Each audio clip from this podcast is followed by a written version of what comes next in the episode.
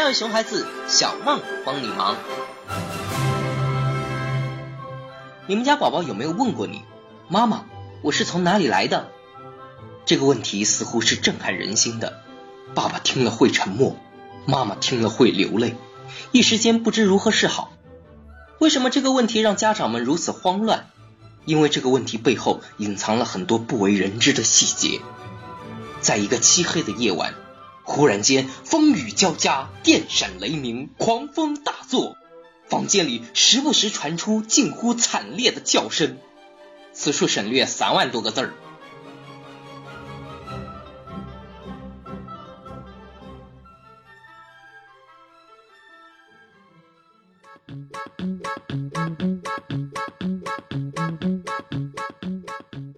关于这个问题，很多时候宝宝们是无心的提问。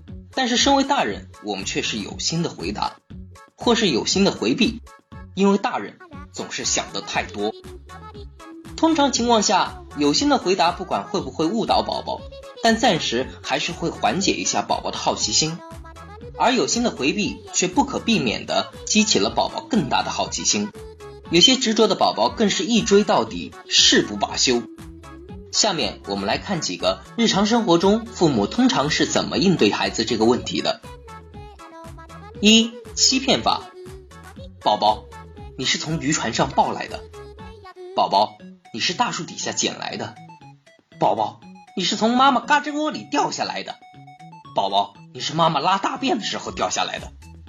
爸爸妈妈们，你们为什么不直接一点告诉孩子，其实你不是亲生的？这些答案很多，不就是这个意思吗？二回避法，很多宝爸宝妈认为树大自然直，随着孩子慢慢长大，他们自然会懂，孩子不需要性教育，所以这类宝爸宝妈给出的答案是：宝宝，你长大了就知道了。此时此刻，宝宝心里是苦的，但是宝宝不说，孩子们说不定在想：长大了才肯告诉我吗？这里面有什么秘密？乖宝宝们就压抑了自己的好奇心，假装不再想。但时间久了，有些疑惑越来越多，回避及排斥会带来更多的疑惑，甚至自我责备。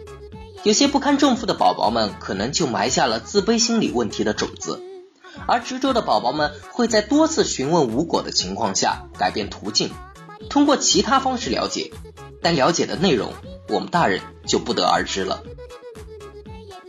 三，直截了当回答法。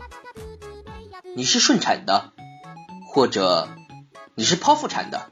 我的天，我难以想象小屁孩们听到这些词儿会怎么想，他们能够理解吗？当然，很多家长会更加直接一点，你是从妈妈肚子里生出来的。可能主播小的时候比较单纯，听到这个回答，我怎么就没有问，我是怎么进妈妈肚子的呢？其实这个问题背后是关于性教育，如何在恰当的时候靠谱的回答好这个问题。主播认为这是无比重要的，因为只有从小正确的认识性，长大以后才能顺其自然的接受它，认为它是一件很正常的事情，用平常心来对待。那爸爸妈妈究竟应该怎么面对这个问题呢？主要有以下几个原则。一、解答内容要与宝宝的年龄相符。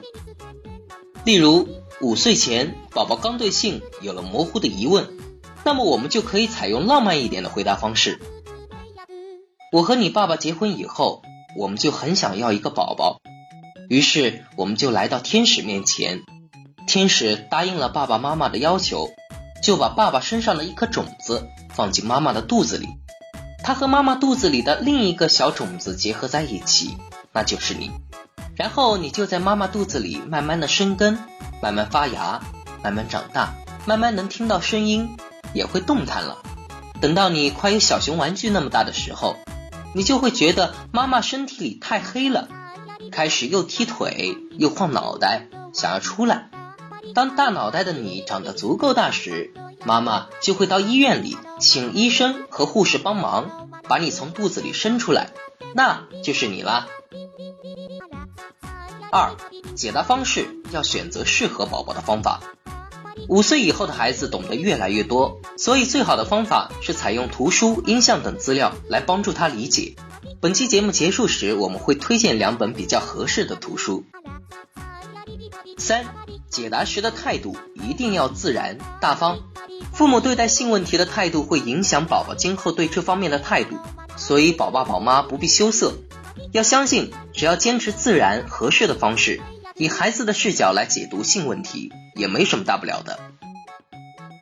节目的最后，我们推荐两本较为合适的性教育的图书，一本的名字叫《小薇向前冲》，它是用儿童思维来解决儿童问题；还有一本的名字叫《爸爸的一半和妈妈的一半》。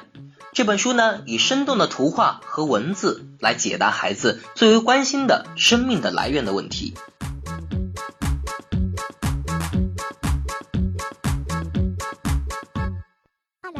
家有熊孩子，小梦帮你忙。